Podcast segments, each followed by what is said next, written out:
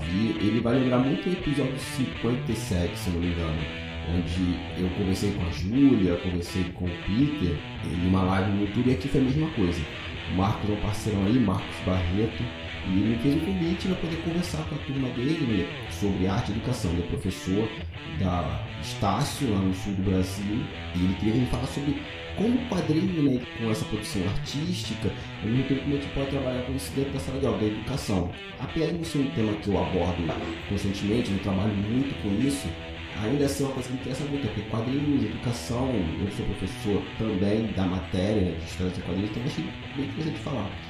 Então a gente um papo, foi bem descontraído, o link está aqui na postagem do canal dele. E eu peguei o áudio de uma leve editada e coloquei aqui para vocês ouvirem nesse episódio. E antes de passarmos para o podcast, né, nesse episódio, vamos para o recadinho dessa quinzena. E para começar, temos um novo site sobre quadrinhos e a cultura pop, o Gibizilla, o jornalismo de cultura pop com jeitinho brasileiro. Ele é capitaneado pelo Thiago Cardim, o antigo editor do Judão.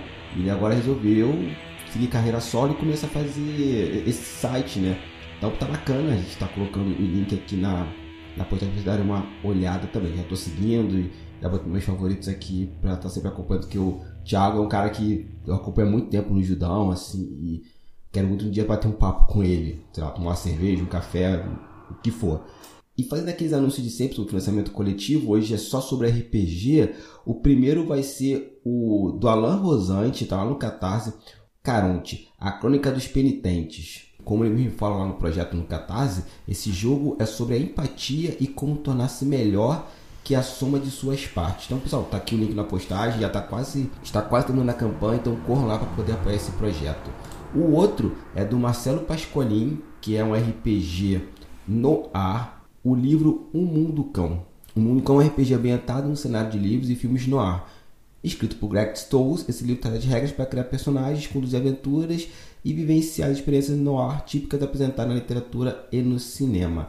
Link aqui na postagem também. E, para fecharmos e já passamos para o episódio, temos o livro Danilo Ximenes, o Signomcon RPG. Esse é um RPG de horror, mas não necessariamente corre. Devende os mistérios e sobreviva. Então, gente, Recados dados, já falei demais. Muito obrigado pela atenção e fiquem agora com o programa.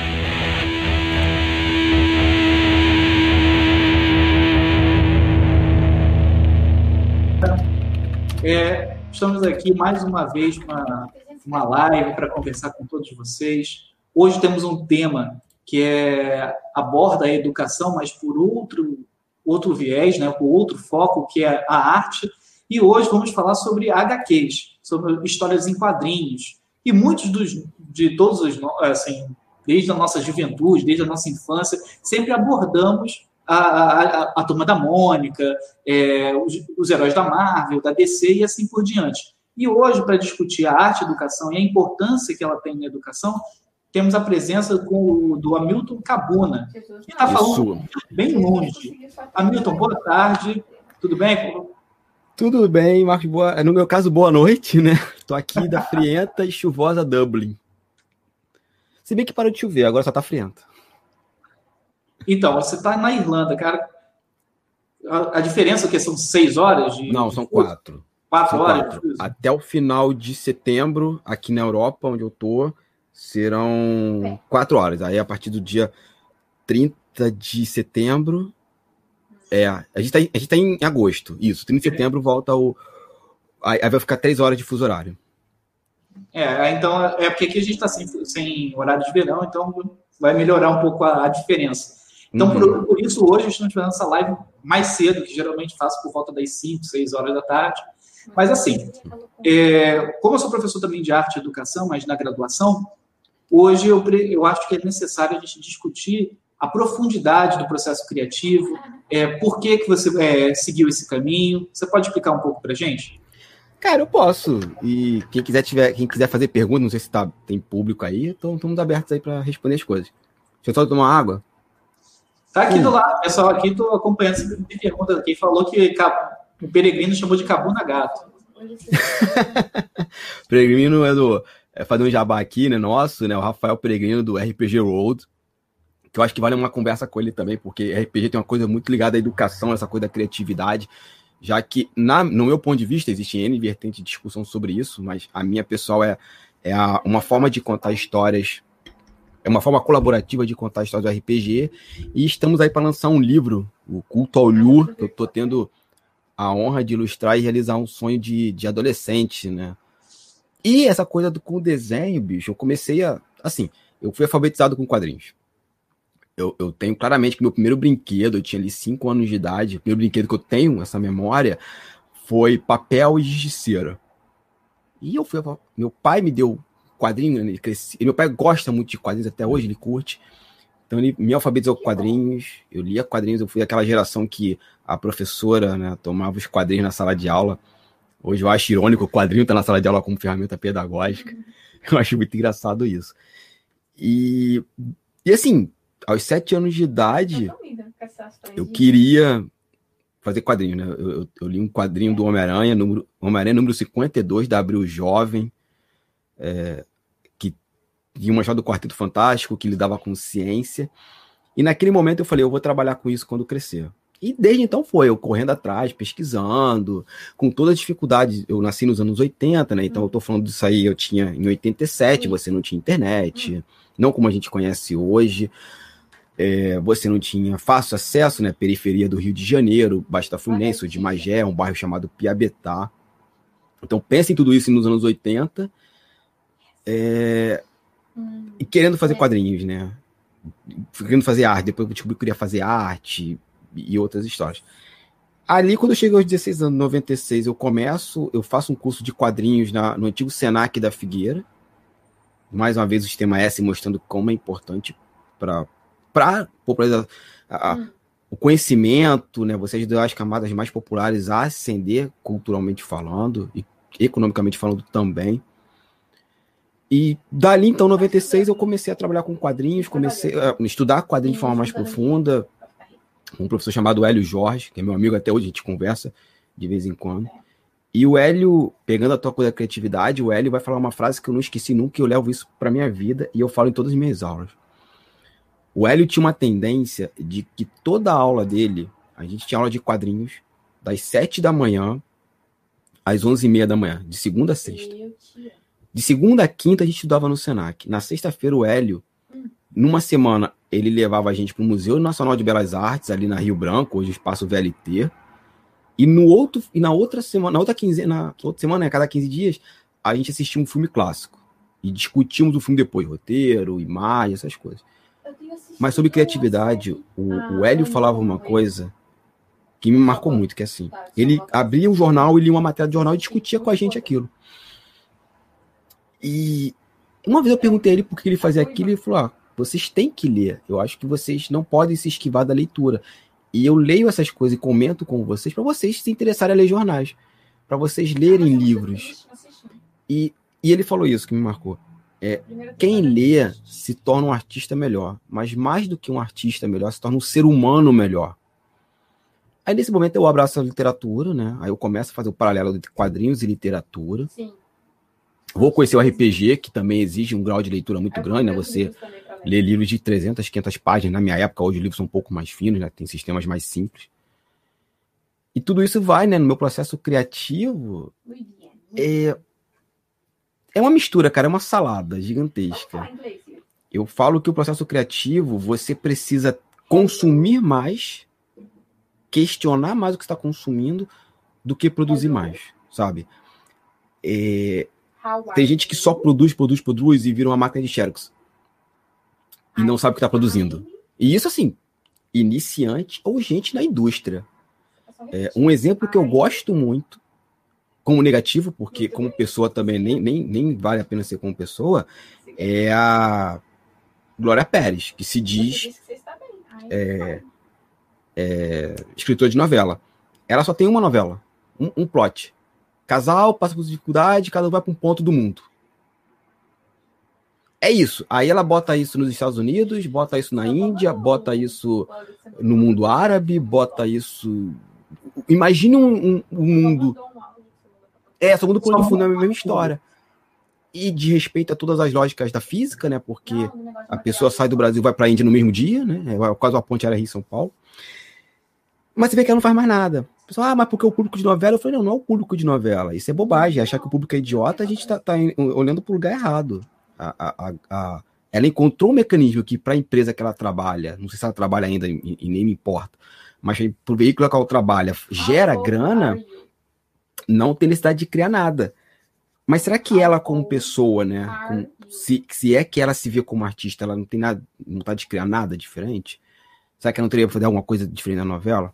Então, nesse processo criativo, que eu falo assim, acho que quanto mais a gente consome e de, das mais variadas fontes, que isso é outro problema, né? Ah, eu gosto de super-herói, quero fazer super-herói. Só leio super-herói. Aí quer fazer super-herói brasileiro e reproduz um montão de bobagem que é pastiche estadunidense.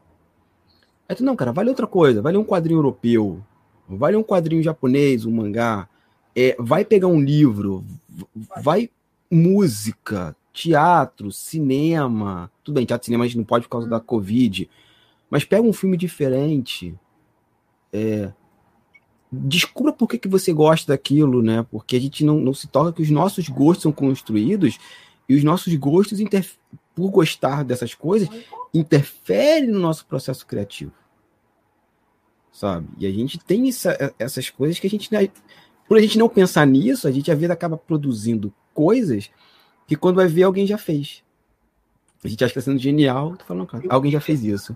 O que você falou hum. sobre a questão de reprodu reproduzindo como se fosse uma máquina de Xerox, eu lembrei do Walter Benjamin, que ele fala Sim. da, da reprodutibilidade técnica. Então você hum. instrumentaliza o conhecimento, deixa ele como instrumento, você vai repetindo a mesma técnica, a mesmo, o mesmo roteiro, mas não muda o pano de fundo. Então você não tem uma, uma complexidade na sua obra mais, porque você não busca outras fontes. Exato. Eu achei muito bacana você mencionar a Escola de Belas Artes, para minha turma que é de arte, é, que ali pra, basicamente nasce sim as escolas, a escola de arte no Brasil, né, com é. a missão francesa no, no, início do século XIX, com o Jean-Baptiste Debré, uma galera que vem para cá, e ali começa a, arte, a, escola de artes e ofícios, depois a escola imperial, Academia Imperial de Belas Artes. Imperial de Belas Artes e finalmente depois virou a Escola de Belas Artes. E hoje a EBA fica na UFRJ no fundão, mas o, o, o, prédio continua ali da, da Belas Artes com outra função, mas isso é muito bom a gente ir debatendo, porque vai trazendo outra, outras informações sobre, sobre a sua trajetória e a gente vai alinhando. Sim. Mas o que falta realmente nesse processo criativo que você pode dizer para a gente é falta de, é, de leitura, né? De, de observação, de conhecer novos áreas. É isso? Isso, isso. O, o que eu falo para todo mundo, eu dei aula, eu sou professor, e é muito engraçado você dar aula, também de quadrinhos, porque as pessoas acham que quadrinhos é uma coisa assim. Ou melhor, quadrinho não, vamos botar assim, a cultura criativa em geral, né? Que você, você pega um lápis, sei lá, um digital, seja o que for, vem, vem a inspiração, desce e você faz. E não, e você tem N estudos por trás, assim. Não é mais difícil o lápis digital, cara? Eu não consigo imaginar usando lápis digital. A mesa, não, hoje em dia eu já consigo fazer muita coisa com a mesa digitalizadora, assim. Eu chamo de lápis digital mais por vício de linguagem, mas seria o, eu não trabalho com, com Windows, né? Eu trabalho com software livre, sou do, do como diz um amigo meu, né? O Marcos, eu sou do rolê do Linux.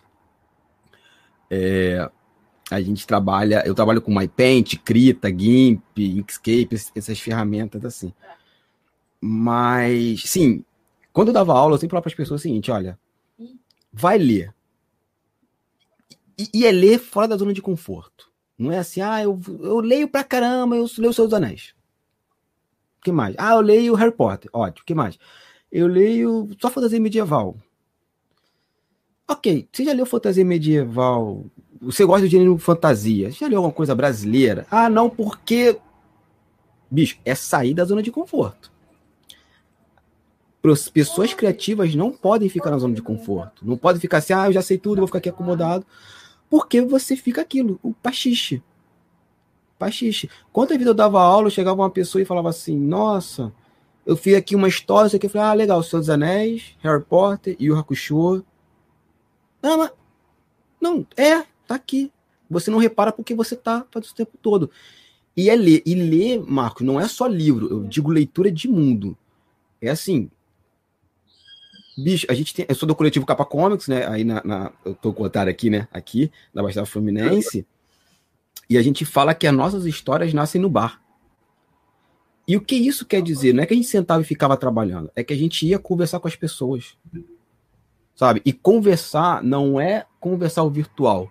Novamente, se tá em Covid, não tô falando pra ninguém sair de casa, não, só se for extremamente necessário.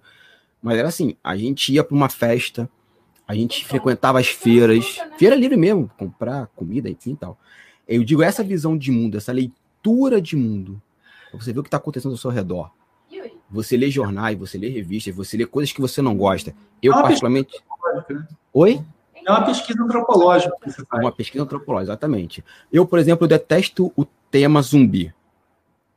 Detesto. Eu, eu, eu, eu acho que é, é uma bananeira que já deu cacho. Mas sempre que sai um filme de zumbi novo, eu assisto. por quê? Até, porque eu tenho que entender por que, que eu não gosto. Eu me dou a liberdade de ser surpreendido. Porque tem um filme coreano muito bom, que é O Trem para Algum Lugar tá no Netflix. E é um filme de zumbis. Genial. Genial. Depois até te mando nome pra você mandar para suas turmas. É assim. Querer dar uma olhada. É um filme muito bom. Eu falei, cara, é isso. Eu me surpreendi. Eu me surpreendi. Mas eu me dou essa, essa, essa, essa, essa liberdade de, de ver uma coisa que eu não gosto. Ah, não, você tem limite. Tem coisa que eu não consigo ver porque é realmente muito ruim. Não vou ver. Tem coisa que eu não vou ler porque realmente é uma coisa muito ruim. Você não, é como eu falo, você não precisa usar crack para saber que é ruim. Você tem N estudos falando isso. É, agora, algumas coisas eu, eu, saio da minha zona de conforto. Vou, vou ver isso aqui, vou ler isso aqui. Ah, não gostei, tudo bem. Mas, mas eu sei por que, que eu não gostei. É entender porque o, gosto, o, o não gostar. É entender que o gostar e o não gostar são construções sociais. É o nosso meio que está ali vai influenciando isso. E isso afeta muito o processo criativo. Que, novamente, se você não tem visão de mundo, não tem leitura de mundo, o seu processo criativo é pobre. Por mais que você ache que seja genial, por mais que você ache que seja espetacular, por mais que as pessoas ao redor falem que, que teu processo é genial, quando você chega para pessoas que trabalham com isso, elas vão apontar seus erros. Aí cabe a pessoa aceitar ou não. E a, a pessoa precisa ter maturidade para reconhecer os equívocos. E assim, faz parte do aprendizado. Uhum. Porque se você não está pronto para ouvir críticas, você não está pronto para. Porra, cara, você tem que ser moldurado isso e botar em tudo que é escola, isso, de qualquer coisa. Que, que parece, parece, que as pessoas têm. De ego, né? E a pessoa, ah, eu sou profissional, eu tenho diploma tal, fui aluno do fulano de tal, e aí eu sou, eu sou o pica das galáxias e eu não posso ouvir críticas, porque eu sou um gênio. Ah, nossa, cara. Isso é Olha, é não atraso. Eu, eu vou falar que eu fiz EBA, eu entrei na Escola de Belas Artes em 2005, isso é em 2010.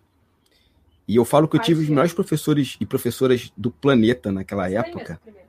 Hoje, inclusive, são grandes amigos e amigas minhas, assim, que era uma galera que não passava a mão na cabeça de ninguém. Era aquilo, elogiava. É, como é que a gente brincava? A mesma mão que, que afaga é a mesma mão que bate. É aquela que move e assopra, né? Isso. E, e, e, a galera falava assim, eu me lembro de um professor, o nome dele é Kazu Hira, da, da de litogravura. Me deu, não sei se ele hoje está aposentado okay. tal, mas ele era muito bom. E ele pegava assim a nossa gravura, ele falava todos os erros. Tá todos. Aí você pergunta, pô, mas você não elogia nada? Ele falou assim, não, mas o que tá certo você já sabe, você tem que saber o que tá errado. Cara, e tinha gente que ficava puta, eu falei assim, pô, mas ele tá correto. Não. Ele está correto. Na verdade, é isso que a gente precisa. Igual quando você está desenvolvendo um TCC, uma dissertação, uma tese, pô, não, tu está suando ali, você está passando dias terríveis, você não dorme. E aí você chega para o orientador, o orientador olha só, tem que passar essa parte, pô, mas tá uma merda, sabe? Isso você vai ouvir. é necessário ouvir.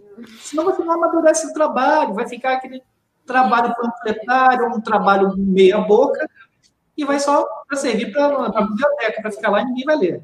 É para engordar traça, como eu, eu falava. É, e, e, a gente tem esse problema de ego, né? A arte tem esse problema. principalmente hoje com a, com a internet. Oi. Cara, é que é impressionante. O Humberto é Eco melhor, é um cara que eu recomendo todo mundo a ler. o Ele, ele tem uma frase dele que ele fala que a internet deu voz ao imbecil da, da aldeia. E a gente vê as redes sociais essa aí com o tempo todo, né? Só vê a, a direita brasileira corroborando o Humberto Eco dia sim, dia também. É, E ele ensina a fazer pesquisa. Ele tem um trabalho bacana para ensinar a gente a pesquisar. sim, como fazer uma tese. E o, o Eco falava uma. O Humberto Eco ele falou isso desse- do imbecil da aldeia. O que, que você vê hoje com o nossa, nosso momento de criatividade que a gente está discutindo aqui? Que era isso.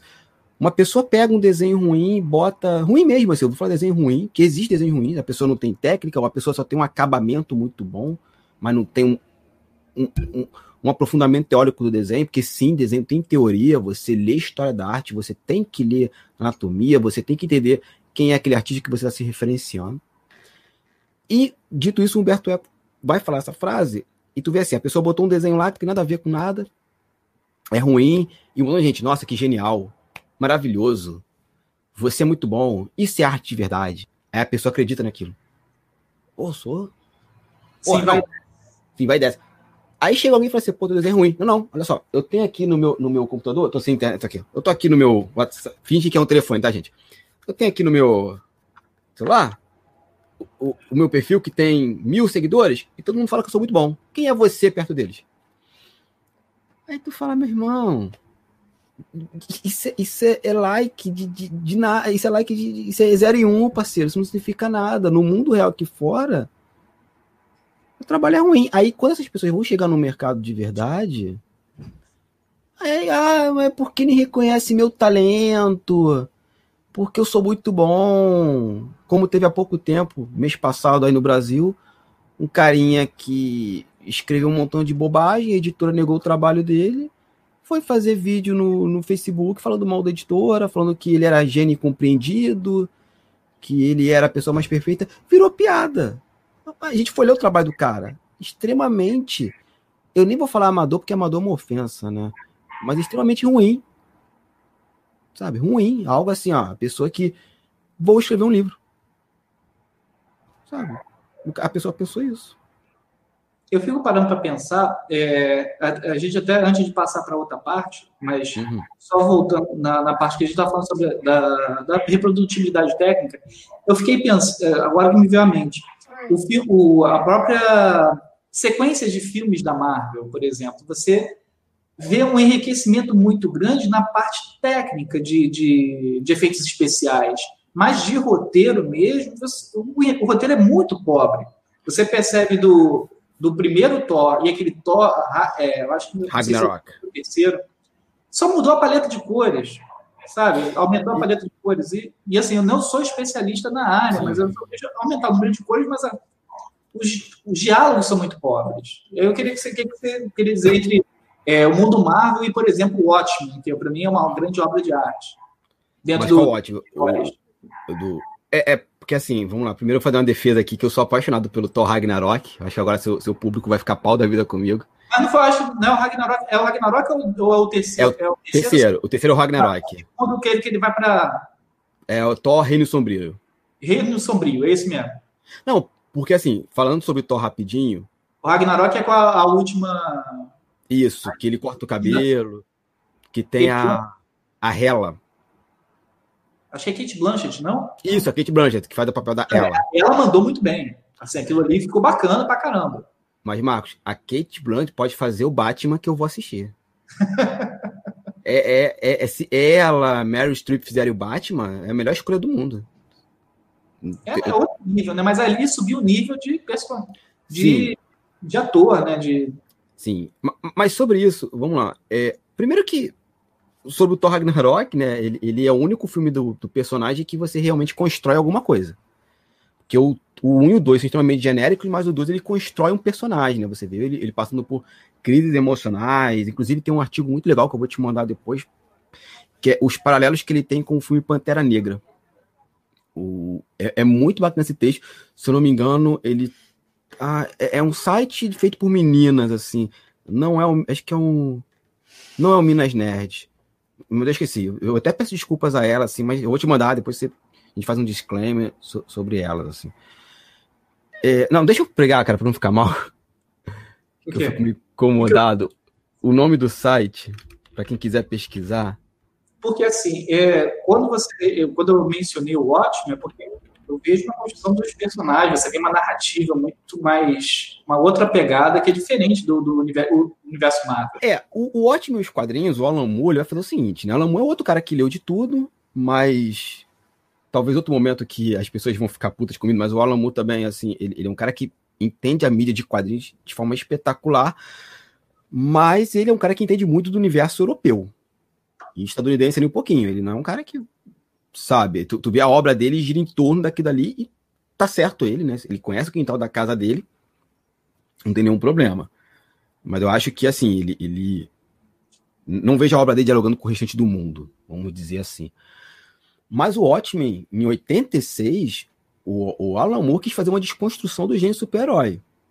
O problema, aí vem essa coisa da repro- reprodutibilidade, o problema é que a indústria, aquilo vendeu pra cacete, gerou vários problemas. É, pro Alan Moore, né, porque o processo era, depois de um tempo, a história voltar pros domínios dele, né, ele ser dono. A DC, a Warner, defecou pra isso que aquilo até hoje dá dinheiro, sai encadernado, vende, sai encadernado e, e tá ali ganhando grana. Não é à toa que o Alan Moore briga com a grande indústria. Também porque não soube ler contrato.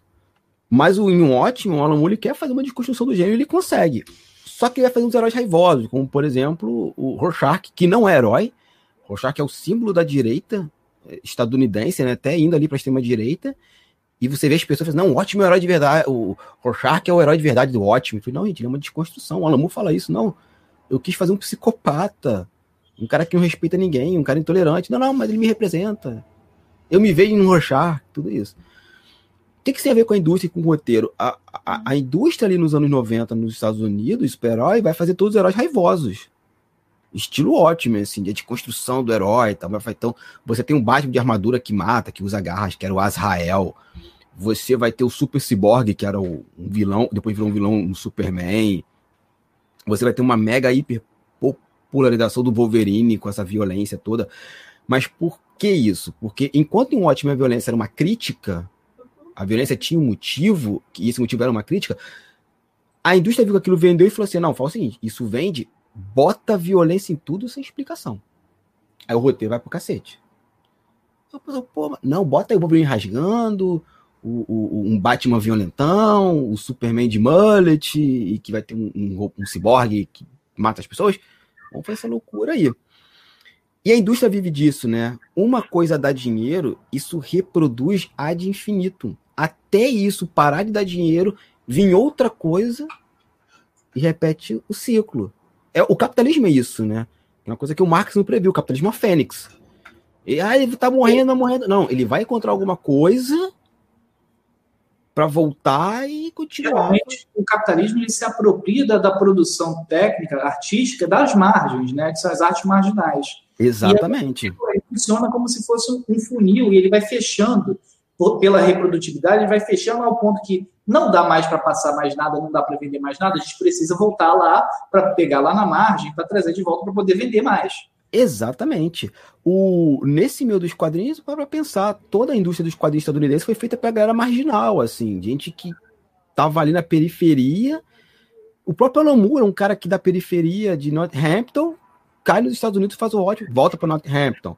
Você tem o Neil Gaiman, você tem o, o Grant Morrison, você vai ter ali o, o Mark Miller, é, você vai ter Anna Seth, que, que, que escreveu o Demolidor por muito tempo, é, a criadora dos Novos Mutantes, esqueci o nome dela agora, do céu, que pecado, vai ter esse filme aí há pouco tempo, Louise Simonson, é, E a gente, uma coisa que a gente percebe nisso é que quem ficou de lado com esse aumento da violência dentro dos quadrinhos, assim, dando tanto destaque, quem ficou mais de fora era o super-homem, que era o exemplo de, assim, de humano, per- humano, entre aspas, perfeito, de, de sensibilidade, de pensar no outro, de empatia.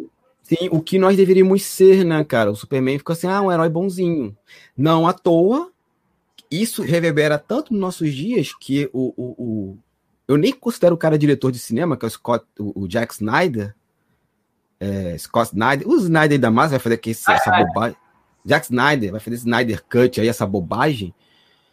É um cara de uma estupidez tão grande que ele nunca entendeu o Superman, nem o Batman, nem nada. Ele vai fazer um Superman violento, um Superman com olhar psicopata. E a culpa nem, nem, nem é do o Cavill, não, é do, é do Snyder. Que é um cara que não sabe dirigir. É um, é um cara que fez aquela bobagem do Superman. Um Superman que quer o pescoço, Superman que mata, Superman que não se preocupa. E, e o pessoal fala assim: ah, o Superman tá passando pela jornada dele de conhecimento. Eu falo, gente, o Superman não tem jornada do herói. A jornada do herói dele é quando ele é criança. Sim. Quando é o Superboy. É, ele quando é o Superman, ele já sabe o que tá fazendo. Ele não tem dúvida, ele não tem dúvida, não digo assim. Ele não é motivado, eu esqueci a palavra assim. Ele, ele, ele não tem assim, ah, isso que eu tô fazendo que é o correto. Não é o que o Cavill fez, mas não é culpa do Cavill, é culpa do, do Snyder, que vai fazer essa coisa ultra violenta, sabe? A violência como resposta. Eu falo, não, gente, isso é ruim. E isso reflete esses anos 90, de, dessa coisa da violência exacerbada, violência como prazer estético, que vai refletir não só nos quadrinhos, mas você tem os programas é, que passam a tarde no Brasil seis horas, é, tipo da Atena, o, o, que bom que já morreu, Wagner Montes, essa galera toda, essa corja aí, que você liga às seis da tarde, tá saindo sangue. Brother, sério? Não é hora, não é horário, nem, nem deveria existir, na verdade. Nem deveria existir, né? Você. Aqui na Irlanda tem uma coisa muito engraçada. Aqui na Irlanda tem assassinatos, óbvio, porque é lugar um vai ter. Só que é assim. Três pessoas foram assassinadas. A polícia está investigando. Ponto. No máximo fala assim, mostra assim, ah, essa pessoa foi assassinada aqui porque sofreu um assalto tal. É isso. E tu vê assim, 10 segundos. E acabou. Acabou. Quem tem que resolver é a polícia. E quando a polícia resolve, não aparece uma manchete, olha, a polícia perdeu o primeiro. Só se for uma coisa muito. Muito grande, é aí que muito aparece. grande. Aí aparece. Tirando isso, abaixo do radar. Abaixo do radar. Eu, eu, fico pensando sobre essas relações do que, que a mídia também escolhe que vai passar, porque dá audiência.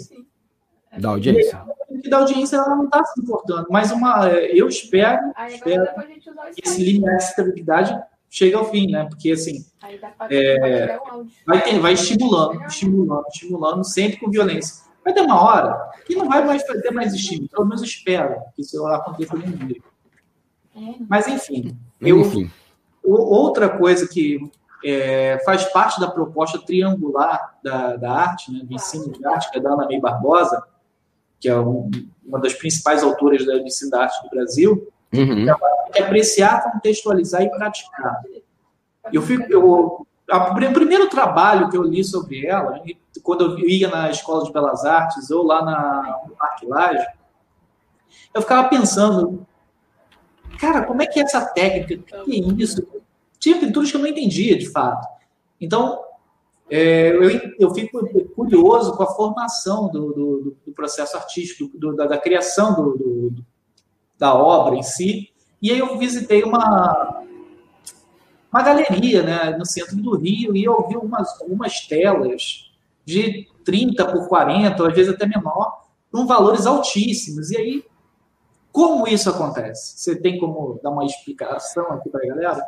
Bem en passant, assim, é é um mercado que ele surge porque alguém vê que aquilo tem tem capilaridade. Tem que aquilo pode ser um investimento no futuro. É basicamente isso. Não, não tem nada na técnica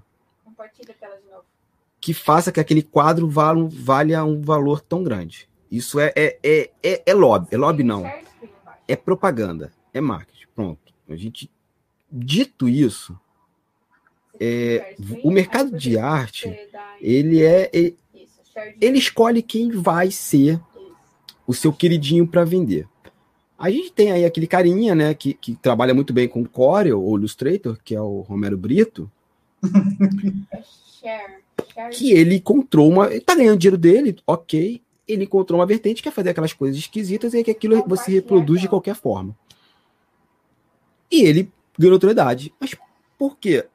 Ele vai para os Estados Unidos, acho que ele mora na Flórida, e ele começa a presentear algumas pessoas que começam a presentear outras. E é aquilo, né, cara? Ele tá num meio social que, assim, alguém que tem uma certa relevância bota. Ah, eu sou um cara influente na, na, na minha comunidade, eu tenho um quadro feito por esse maluco. Bicho, alguém vai chegar e falar assim, pô, se ele tem, ele é influente, eu vou querer também. E assim vai, e começa o nome dele, até que chega em grande celebridade. O cara, se eu não me engano, ele deu uma obra dessa pro Obama, ou pro Bush filho, mas para algum presidente estadunidense. Ele deu isso para várias pessoas, né? Ele fez o trabalho. E assim, mega oportunista. Ele deu isso tanto para a presidenta Dilma Rousseff, quanto para o imbecil que está como, como inquilino na, na, na cadeira da presidência do Brasil, assim, o estúpido. É, sabe, ele não tem uma ideologia, ele tem assim, eu quero ganhar dinheiro. Quem está no poder, eu estou bajulando.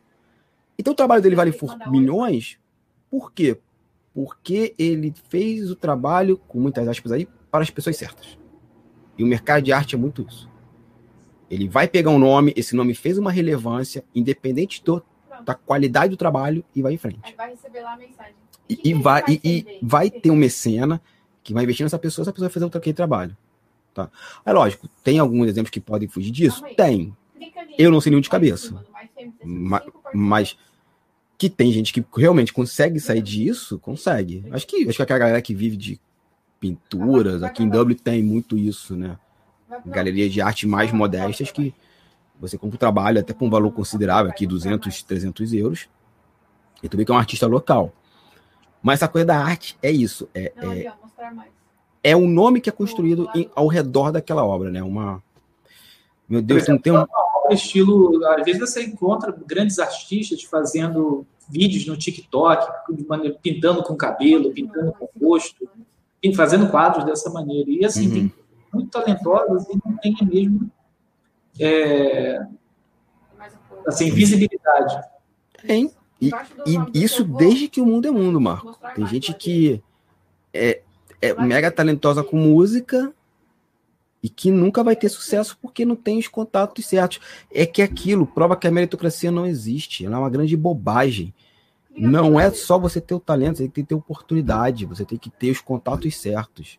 Você, ah, eu sou talentoso, tal, bicho, não A pessoa pode morrer, se esforçar para fazer um sucesso, e acima vídeo no YouTube. Oi? E acima de tudo, ter humildade na hora de. É.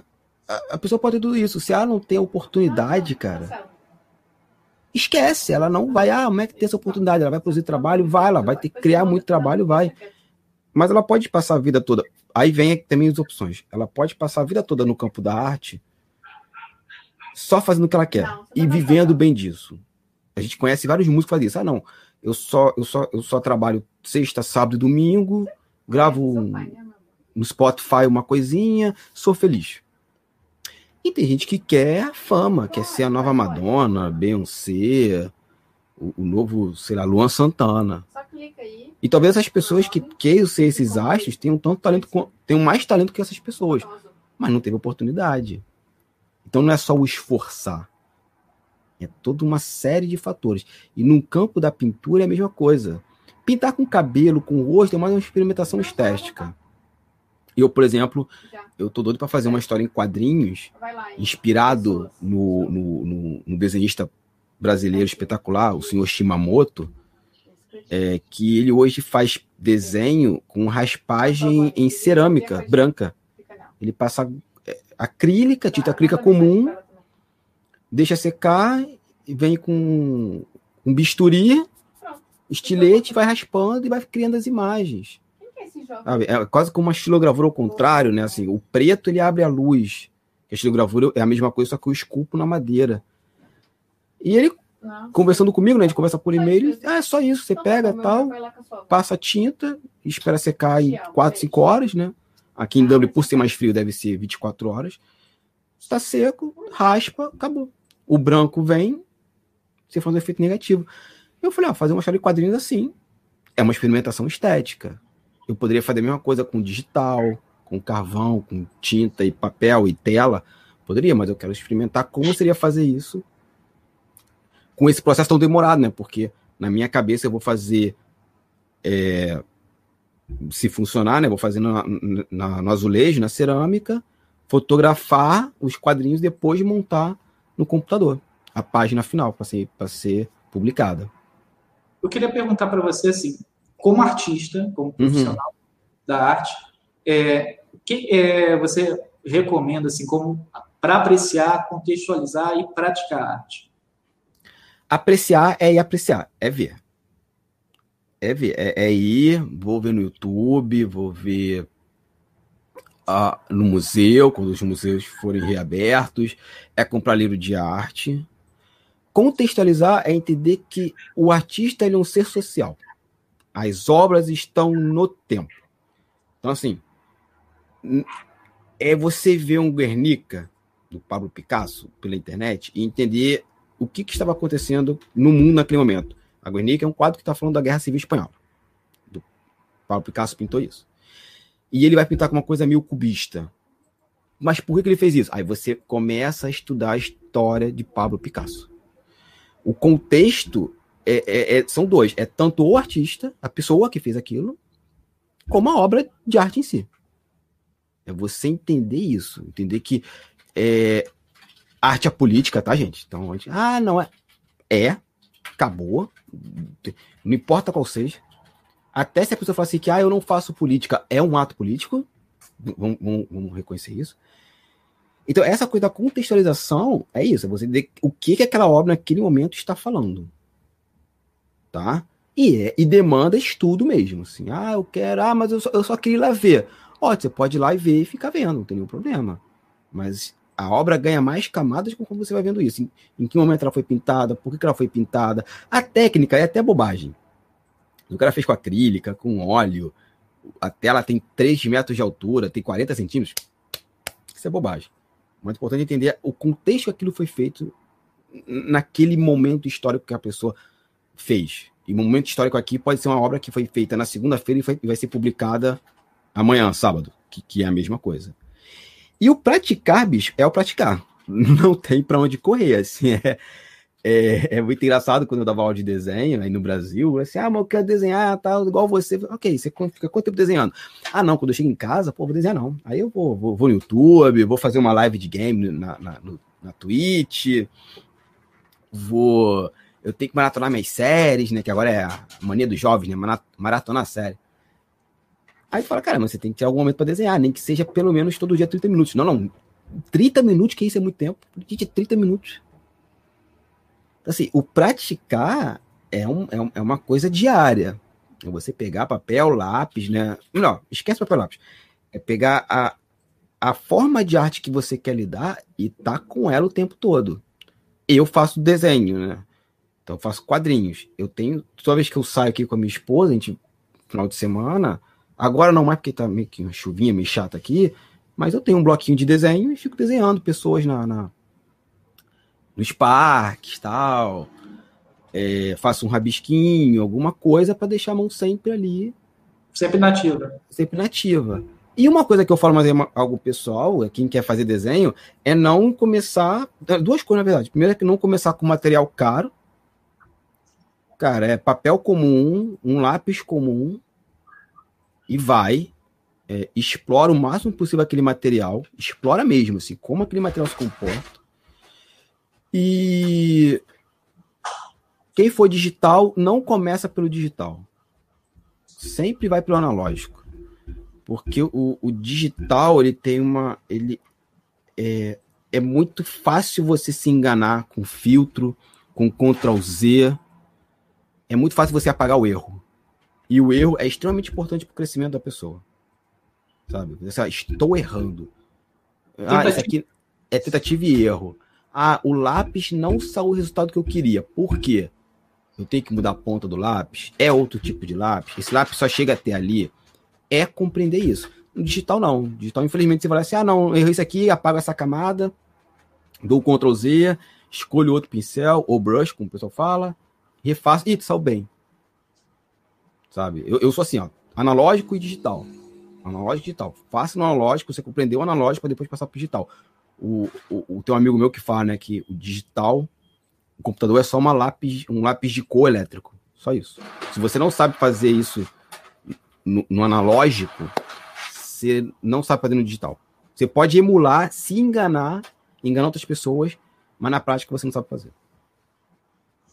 Cabuna, Hum. só para a gente para a última parte, que é a- as HQs e diversidade, né? Sim. Que- Não, é só pergunta. Vai ter pergunta da plateia? Não, gosto de pergunta. Deixa eu ver se tem pergunta aqui. Não, Não. não tem ainda não, mas o pessoal está aqui mandando um abraço aí para você, mandando aplausos, um uhul. Uhul, beijo aí, não sei. Felipe Canela, tem a receita da Titi, que também curte o canal. Felipe Canela é, é parceirão, amigão meu, a gente faz podcast, né? A gente tá no turno livre. Eu sou podcaster também, né? Turnolivre.com e ele tem o Papo Canela que ele fala sobre futebol. Ouçam, é muito bom. Ele que me atualiza do futebol brasileiro. Pô, bacana. É, por que, que eu, eu botei essa parte no final? Porque a gente está falando de, de movimentos antirracistas. Nos Estados Unidos está um negócio gravíssimo, Sim. acontecendo nos últimos meses, né? Sempre aconteceu, mas não, nunca teve tanta repercussão como está tendo nos últimos dias. Mas não só sobre a questão antirracista, mas por diversidade LGBT, é, minorias de poder, né?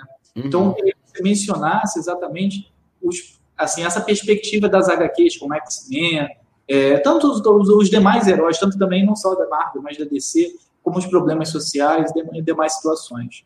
Cara, isso é, é muito legal, porque assim. é, Primeiro que a gente tem uma história da cultura pop que foi contada por homens brancos. Sabe? É, é muito engraçado que dá a impressão que não teve mulheres negras, por, por exemplo, produzindo ficção científica. E é uma grande bobagem. Nós tivemos isso. A questão é que essa galera que está na, que tá na periferia da sociedade, a comunidade negra, indígena, LGBTQA+, toda essa galera não fazia parte desse clube cis hétero é, branco. Então são colocados de lado. Os quadrinhos são, são interessantes porque os quadrinhos, né, principalmente essa coisa de, de super-herói, eles sempre vão ter essa. é, eles sempre dialogam com alguma coisa social. Né? A gente não pode esquecer que o Pantera Negra, ali nos anos 60, surge com essa pegada do movimento Pantera Negra. É, e, cara, assim. Eu antigamente eu tinha pena, mas depois eu descobri que a pessoa fez uma escolha. Mas nos X-Men, por exemplo, a pessoa que lê X-Men e fala que X-Men não fala de política é a pessoa que tá lendo aquilo com o fígado. Que não, não tá compreendendo, compreendendo as histórias. É um, aí volta aquele problema que tá falando da violência. É a pessoa que lê pela fantasia do poder. Os quadrinhos sempre dialogaram com essa coisa social. A gente sempre teve autores e autoras que dialogavam, que, que dialogavam com, com isso, de alguma forma. É, uma escritora do Demolidor, Aina Sant, ali nos anos 90, começando nos 90, ela colocou o Demolidor em várias situações ali é, de violência doméstica, porque quando era criança ela presenciava isso. Você tem meu Deus, tentando lembrar o nome da, da. Hoje, né? Autoras no universo Marvel, com a Kamala Khan, por exemplo, que é a nova. A nova não, já tem um tempo, uns 10 anos pelo menos, que é a Miss Marvel, que, um- que as criadoras, né, a equipe de criação, a escritora, não sei atualmente, né, mas na época a roteirista, a desenhista, era, são muçulmanas, e que a gente não pode esquecer que está na periferia do mundo também o islamismo, né? Porque o mundo até então é, é, é meio que cristão. Então. no Ocidente, sim. Oi? Na maioria do Ocidente, sim. Na maioria do, do Ocidente, sim. Aí não pode esquecer a- é, criadores e criadoras negras, né? O criador do Super Choque, do Annie McDuff, que criou o universo Milestone, que o Super Choque fez muito sucesso no Brasil, não fez sucesso nos Estados Unidos, gente. Por isso que não existe filme do Super Choque. Por isso que não existe desenho animado do Super Choque, porque ele não fez sucesso lá fora. Inclusive, há pouco tempo, a DC tentou resgatá-lo com a iniciativa 952, naufragou. Então, os quadrinhos, eles são essa ferramenta poderosa, poderosíssima de você levar esses personagens, de, pegar esses personagens e poder falar de problemas sociais que nós temos é, de uma forma mais lúdica, ou não tão lúdica. X-Men não tem nada de lúdico. X-Men é até um pouco porradeiro. Inclusive, a atual fase que está chegando no Brasil agora, leiam, é muito boa. É do John, é, é, do Kickman, acho que é Jonathan Kickman o nome dele. Ele colocou os X-Men num, contexto político. Os X-Men agora não são mais um grupo de mutantes espalhados assim. É, eles têm uma nação chamada Krakoa, onde eles são craconianos, e é, uma, é um país. Tem uma cadeira na ONU, inclusive. Tem negociação política, tem exército, tudo isso. E ele colocou os X-Men assim, ó. Nós não. E, e detalhe, todo mutante agora é um cracoano. E Ele pode ir pra lá. Uma confissão. Eu não era fã da Marvel na, quando era criança, nos anos 80 nos anos 90. Não era fã da Marvel. Eu gostava muito da, da DC. Eu também não. Eu também. Porque eu não sei, eu acho que não sei se era quem que fazia os desenhos, ou mais a, o roteiro em si, mas a pegada era muito diferente da Marvel. Embora a DC teve uma época muito boba, né? Uns, uns debates bem, bem frágeis mesmo. Bem superficiais. Bem superficiais. Bem superficiais. Guy Gardner discutindo com o Superman e tal. Então eu achava muito, muito frágil isso foi anos 90. Anos 90 foi um lixo. Mas, por exemplo, o Gardner. O Gardner vai, vai surgir ali nos anos 70, mas ele tem maior relevância quando você vai ter a Liga da Justiça Internacional. Era uma Liga da Justiça sancionada pela ONU, onde você. Te, cara, é, é, a melhor fase da Liga, eu falo que é a melhor Liga de todos os tempos, anos 80. Você vai ter discussão de geopolítica, preconceito contra Rússia, porque você tinha um, um soviético. É, a Liga da Justiça tendo uma base na França, sendo que não tem nenhum francês como super-herói, e os, france os parisienses, principalmente, reclamando disso é, o, o, o, racismo que o John Jones, caçador de Marte, sofre porque ele é um marciano. Então você tem várias discussões ali dentro que ficam permeando ali é menos entrelinhas, as pessoas não compreendem. Então os quadrinhos são uma ferramenta muito poderosa porque você tem essa combinação de imagem e texto que um, cada um pode falar uma coisa. Por exemplo, os X-Men, o pessoal fala assim: ah, mas os X-Men são todos bonitões, o Ciclope, a Jean Grey, a Emma Frost como é que eles podem passar por humanos completamente? Eu falei, sim, eles podem. Mas os X-Men eles não estão discutindo apenas um racismo visual, eles estão discutindo racismo como um todo. Um racismo é, é, é social, né? Pessoas que moram em diferentes comunidades podem sofrer algum tipo de racismo, não, perdão, preconceito. O fato. As mulheres sofrem preconceitos, né? De ter aí o, o machismo, a, a homofobia, a transfobia, os X-Men estão discutindo preconceitos de forma geral. É lógico, o padrão estético quando os super-heróis surgem nos anos 60, os X-Men principalmente, era esse padrão do bonitão. Azar. Agora a gente saiu disso e começa a fazer um, um, uns personagens com outros é, biotipos, outros tipos de fenótipos. É, é, é isso. Essa discussão para mim acho que é meio boba. Mas voltando, remetendo, as HQs de diversidade são extremamente bem-vindas. Assim. A gente precisa de mais vozes fazendo quadrinhos. A Marvel deu esses saltos bem mais que a DC, inclusive, né? Quando a Marvel vai trocar, vai fazer o Miles Morales, um, um Homem-Aranha negro hispânico, que inclusive vendeu mais que o Peter numa época. Você vai ter a Coração de Ferro, né? Que é a Riri Williams, que é uma criação, que é uma menina de 15 anos negra, que por um tempo substituiu Tony Stark no papel do Homem de Ferro é, você vai ter no Brasil pessoas produzindo quadrinhos é, das, mais das mais variadas vertentes, né? quadrinho LGBT, com um rapaz, é, chama, um rapaz chamado Mário, e peço desculpas que soube o nome dele, né? depois eu mando o link para vocês. Você vai ter outras vozes em outras partes do país. Tem uma menina que tem um canal no YouTube muito legal chamada Samila, que é quadrinhos no Nordeste, no, perdão, quadrinhos no Norte, peço desculpas, errei, a Quadrilha no Norte, que, ela, que a gente não conhece nada do, do Norte, né? Sabe? O Brasil é gigantesco, assim, e ela tem um canal todo domingo, às quatro da tarde, horário de vocês aí de Brasília. Vou até dar uma olhada. É, ela, ela tem lá uma entrevista com, com mulheres, homens, sabe? É sempre. É, você tem coletivos de quadrinhos feministas, tem uma página no Instagram chamada Política HQ e tem no Tumblr também, que são charges políticas feita por mulheres, trans e pessoas não binárias. Mulheres, pessoas trans e pessoas não binárias. Então, as HQ ainda são uma. É, é uma ferramenta muito importante para essa voz de, da diversidade, sabe? Você tem mais vozes. E, particularmente, acho que é uma, é uma mídia muito barata de fazer, uma forma de arte muito barata para você fazer. Porque você basicamente é papel e lápis, um celular, tirou foto, botou no Instagram. Ou no Facebook, ou no Twitter. E outra coisa, o Cabuana, que para a gente, que era muito, a gente que tem uma, uma, uma infância pobre, mais Uhum. difícil, é, a gente só conseguia comprar quadrinhos, juntando um dinheirinho trocado daqui e dali, e a gente não conseguia comprar a sequência inteira, né? Lembrando É. Então, eu mas vou Vai, pode falar. Quando eu tive acesso, a- o que me, me satisfez em relação a DC, que me deu vontade de, de ler o restante, foi Crise das Infinitas Terras. E aí, depois, a saga de depois, bem depois, os melhor, a saga dos melhores do mundo. Uhum. Então, eu, eu, eu cresci decenalta, né? Então não sou suspeito pra falar. Então, é- é- era, era muito difícil ter acesso a essas leituras. E hoje, eu ainda acho ainda muito caro você comprar uma obra desse nível. Cara, hoje, no Brasil, eu saí do Brasil e eu já falava isso. O quadrinho ficou uma coisa elitizada. O quadrinho é um mercado de nicho. Ponto. Sempre foi. O quadrinho sempre foi uma coisa gueto. É, existe uma bobagem que é assim, ah, o quadrinho. é, O meu mestrado é sobre quadrinhos digitais.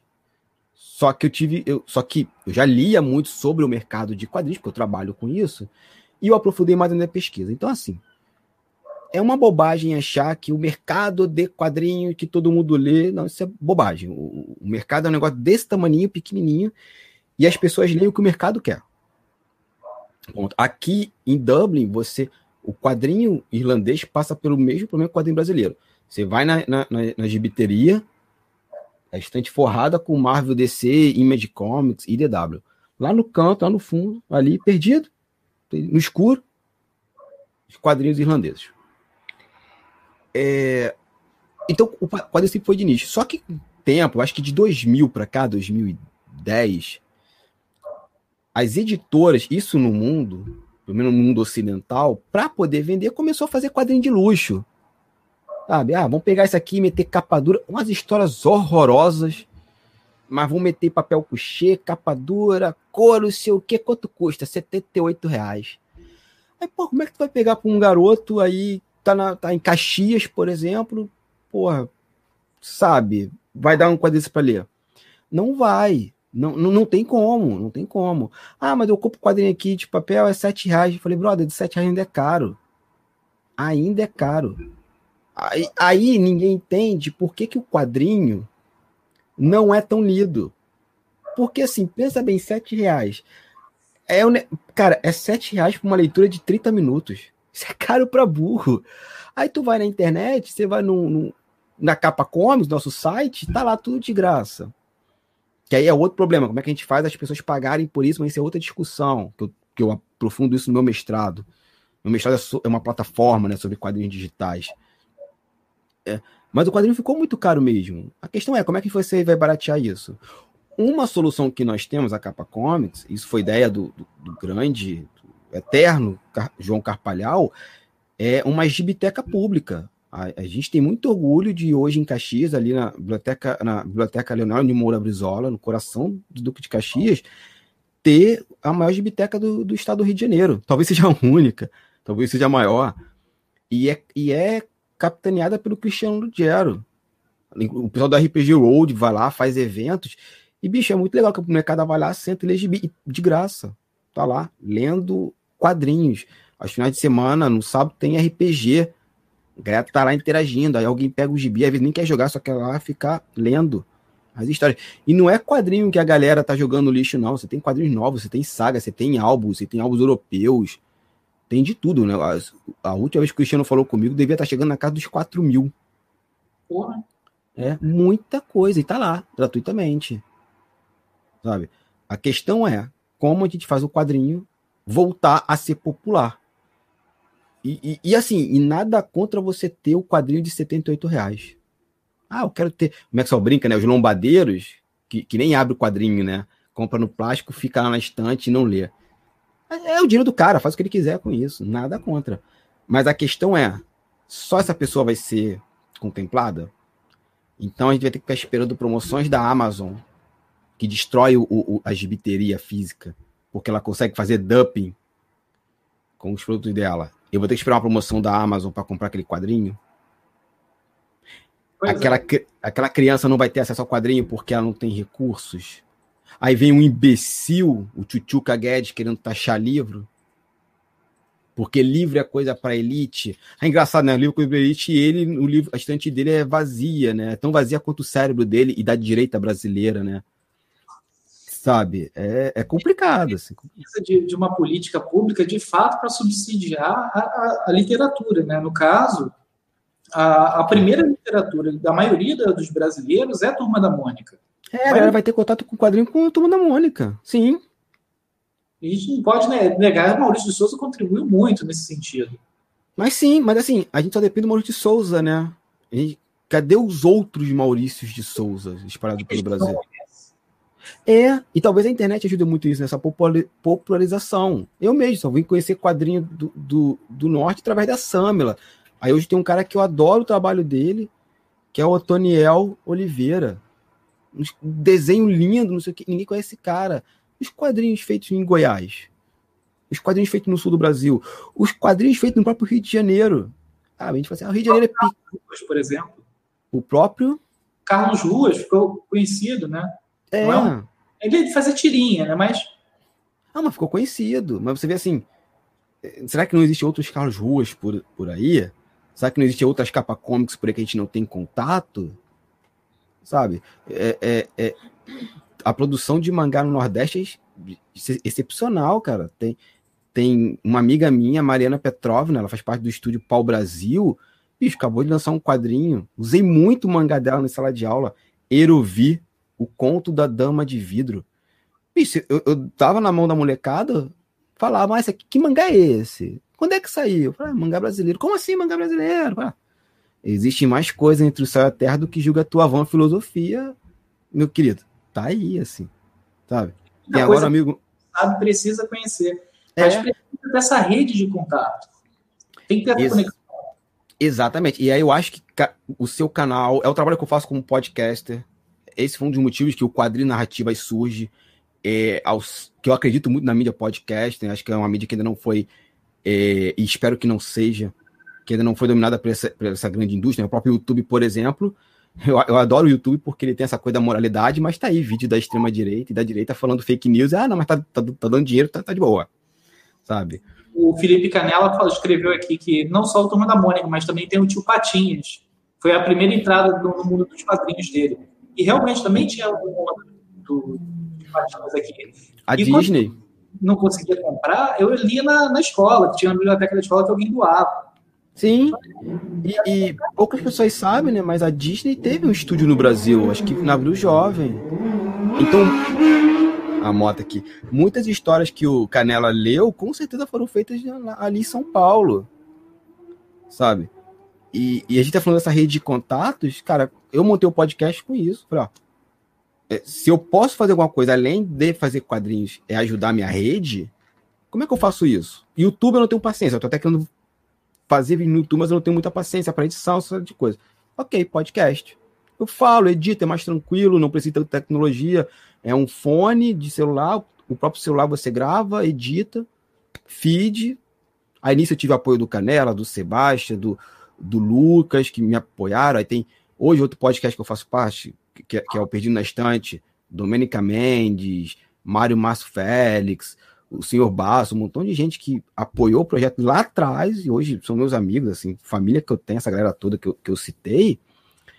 E eu penso muito nisso, ó, vamos fazer essa rede de contato da, de quadrinhos, vamos apresentar um para os outros, vamos tentar furar nossas próprias bolhas e mostrar para outra, outras pessoas. É, é, isso que eu tento fazer com quadrinhos narrativas, né? Não sei se está dando certo, mas a gente está tentando aí, está na luta. Isso aí, Cabona. É. Gente, é, o pequeno, eles chamam de Pequeno Ninja. O Pequeno Ninja era, era quadrinho? Não... Pequeno Ninja era um quadrinho feito no Brasil pela editora Manchete. Eu não me lembro quem desenhava, mas inclusive tentaram fazer uma série live action no Brasil, se eu não me engano. Já que está falando de coisas antigas, tinha no Brasil, nos anos começo dos anos 90, um professor de taekwondo chamado Kim, Mestre Kim, que é da Manchete. E teve um quadrinho dele no Brasil. Era uma coisa meio espião, meio James Bond, meio Bruce Lee, o quadrinho dele. E ele dava aula de taekwondo na Rede TV. Na Rede TV não, ó, Deus me livre. Na Rede Manchete. É, era feito brasileiro. Era o, o, o desenhista, eu me lembro do desenhista, era Eugênio Colonese.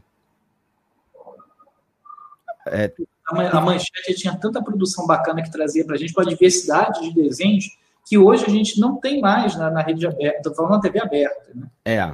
Na TV aberta não tem. Basicamente, a gente não tem.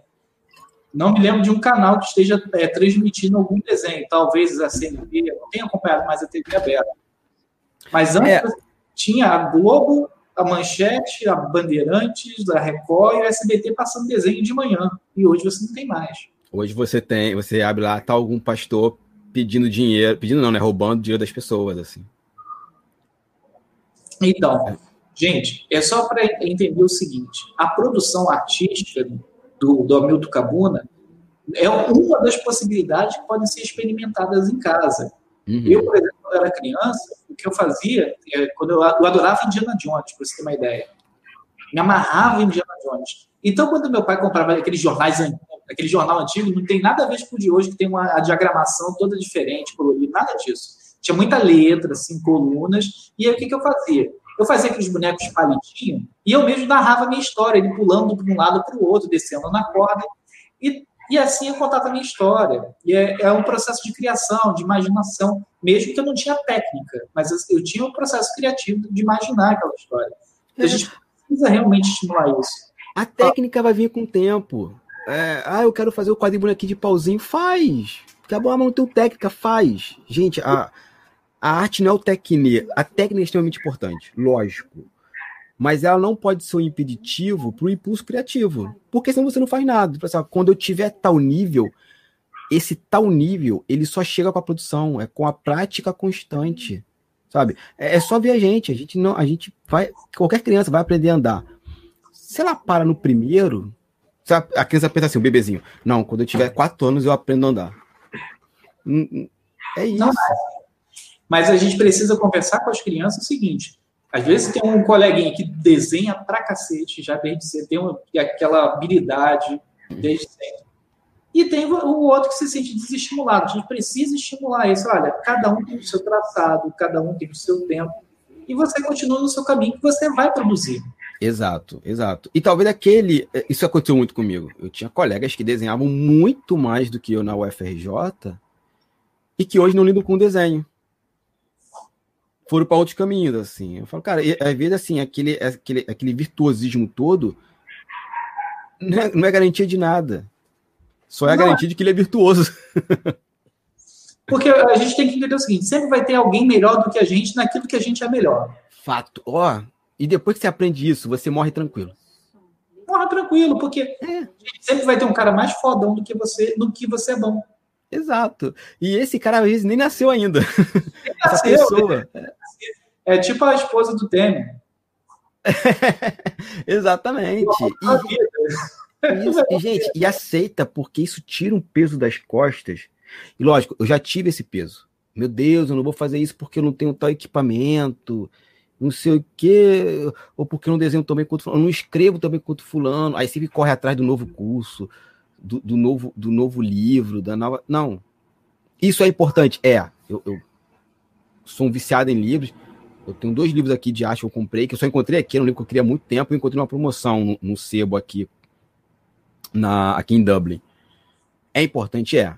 Mas a minha produção não parou porque eu não tive esses livros. Eu continuei fazendo. Esses livros chegaram para aprimorar uma coisa que eu já sabia. Mas eu, eu fazia. Ia, pesquisava tal. Quando eu encontrei ele, pô, agora eu consigo entender o que ele tá falando, porque agora eu tô lendo o livro do, do, do, do autor, né? Tô no primeiro capítulo ainda, porque mestrado tal, uma série de coisas. Mas é só fazer, gente. Foi o que o Marcos falou. Pega o bonequinho, desenho, o bonequinho de Paulito.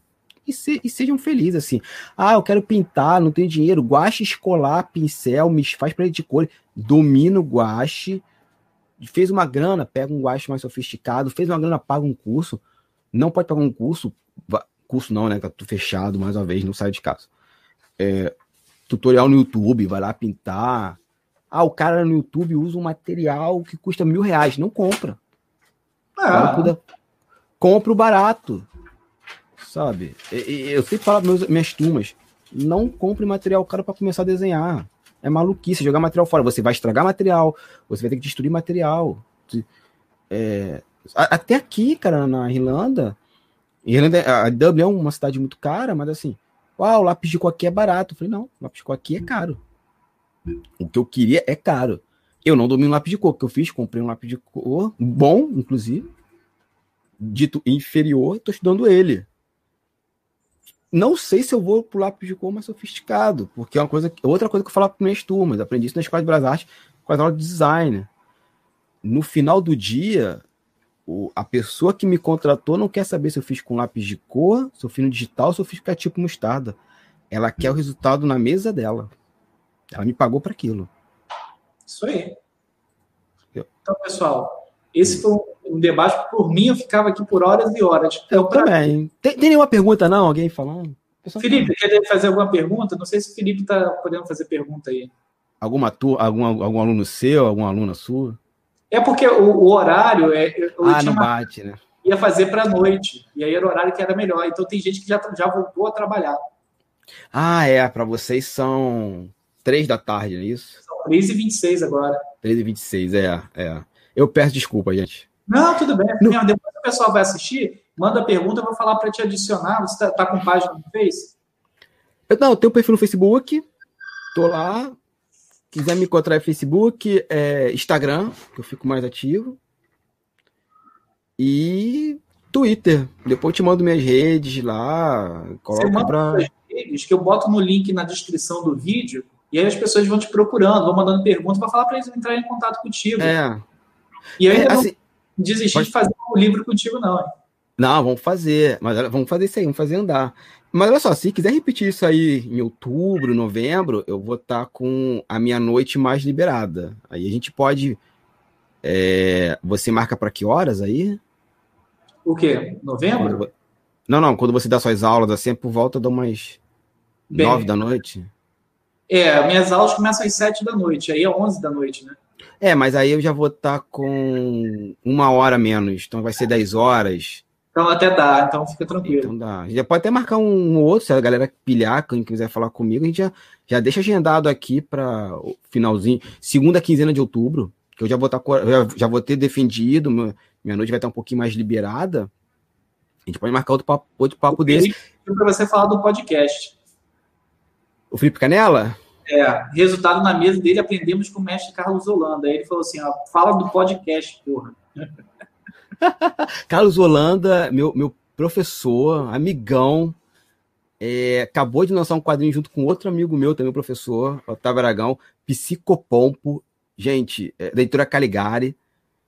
É, é um desbunde. É, é lindo. Eu, eu tô aqui triste porque eu não vou receber o meu, só vou ler o meu ano que vem, quando eu for no Brasil visitar vocês.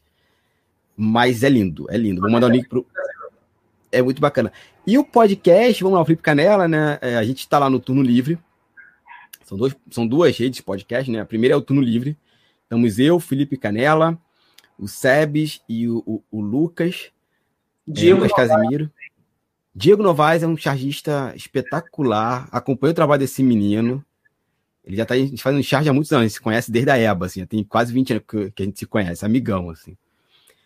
É, o, pode, assim, vamos lá, a gente tem o um podcast do Felipe, que é o, o, o, Papo Canela, que ele fala sobre futebol, e é muito bom, acompanhe.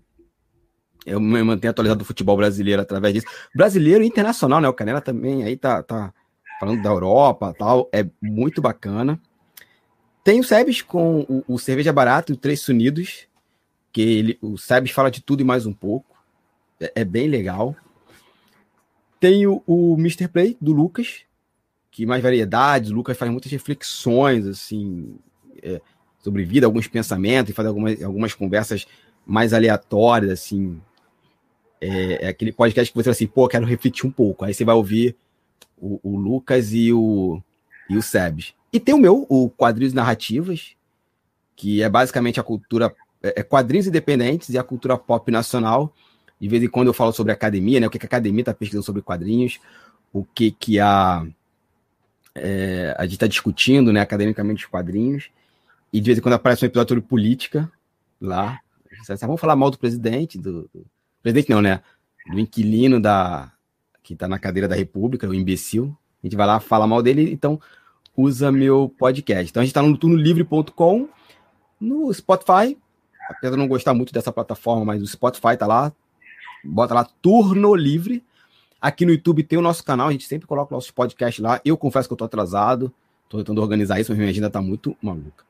E o outro podcast que eu faço parte é o, é o Perdido na Estante. Aí lá é sobre literatura e adaptações literárias, né? Estamos eu, Domênica Mendes, Camila Vieira, Tiago e o Paulo Fixomos. Tiago, perdão, esqueci o seu sobrenome. E lá a gente faz parte da, do site Leitor Cabuloso, leitorcabuloso.com.br. Tem outros podcasts lá também, do Baço, é, é, essa rede. E esse, o Perdido na Estante, a gente fala basicamente sobre isso. Adaptações literárias. Então, a gente pega um livro que virou filme, série, desenho animado e, e por aí vai. Então, podcast que eu faço é isso. Depois, eu, depois você me manda o link aí que eu vou dar, dar uma material. Mano, eu vou mandar um abraço para o Felipe Canela, para o Dino Arte, que é o Diego Novaes. Deixa eu ver mais aqui. A Dominica Mendes, para Receitas da ah, Titi, sempre curte aqui Dom, as coisas. Dominica Mendes. Lucas Casimiro também. Lá do e... Mr. Play. Então, Cabuna, é, hoje por hoje é só, mas. Por hoje, é hoje é só. Mais outras vezes para a gente discutir com a, com a, turma sobre arte. Tem temas diversos para a gente discutir, né? Sim. Tem uma formação muito bacana e tem muito para acrescentar. Valeu. Pessoal, vou pedir para que vocês se inscrevam no canal, manda aquele like, deixe um comentário, pode doar também, não tem problema, pode xingar, não tem problema também não. É, um abração, Marcão e Cabuna, bom ouvir vocês, deu uma refrescada na alma. Dino, um abraço aí, tá show. Tamo junto. Tamo junto para a próxima e até mais, pessoal. Cabuna, quer dar um, um tchau pro pessoal? Fique em casa, é, façam arte, façam boa arte de Neil Gaiman, ouçam nossos podcasts, entre aqui no canal do cara, ignorem o idiota que está sentado na cadeira da Presidência da República, é, não a taxação de livros e e siga a Capa Comics, né, que está produzindo material lá e em breve estou retornando à produção da capa, prometo Cristiano, prometo Alex Genaro. Só estou defendendo o mestrado e já retorno ele falou que o, o Dino falou que tem um sim, o desenho do Super Choque, ele falou, para lembrar você. Tem, tem um desenho animado do Super Choque, que era um quadrinho antigamente, ficou conhecido pelo desenho animado, explodiu, mas o desenho animado não fez sucesso. Inclusive, o, o, Super. O, pra gente fechar aqui, né? A história é o seguinte: quando o Bruce Timm vai fazer o. Ele vai tomar conta do universo DC Comics, universo desanimado, Batman, é, é, série animada, Superman, Liga da Justiça, essas coisas. Ele conversa com o Dolly McDuff pro Super Choque fazer parte do universo DC ali. E foi. Aí, tanto que as aventuras do Super Choque fazem parte da continuidade do universo DC Comics animado. Tanto que na Liga da Justiça mostra o Super Choque como líder da Liga da Justiça no futuro, fazendo uma nova liga, lá, uma do Batman do futuro, que é o Terry McGuinness e tal. E foi. Mas o desenho, o, o personagem, pelos motivos que já sabem, né, um personagem negro, não fez sucesso nos Estados Unidos. Então, assim, ah, por que, que não tem filme? Ah, o Brasil foi. Ah, por que não tem filme? Por que não tem isso, gente? Porque não fez sucesso. E para essas indústrias é.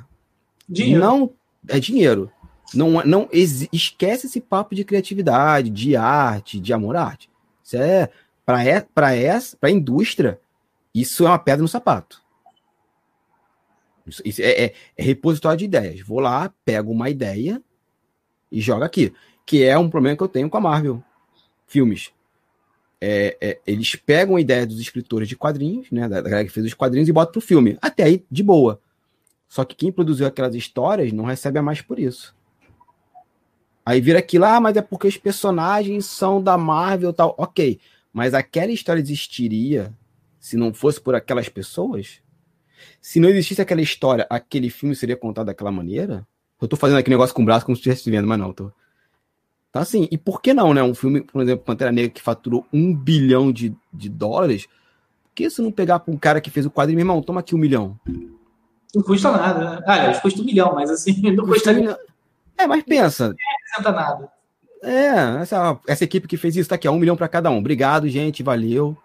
No, pra, pra, infelizmente é aquilo, né? Para essa galera, quanto mais dinheiro, não sei o porquê, e assim, não tô falando mal de dinheiro, não. Dinheiro é uma coisa extremamente importante, a gente tem que ter dinheiro. Mas será que realmente você não poderia dar para sua equipe um bilhão? Um bilhão, não, perdão, um milhão? Pô, tá aqui, gente.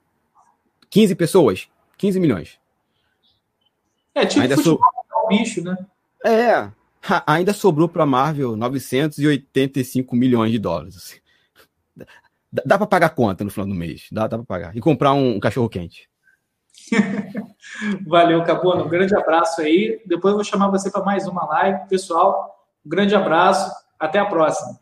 Valeu, pessoal.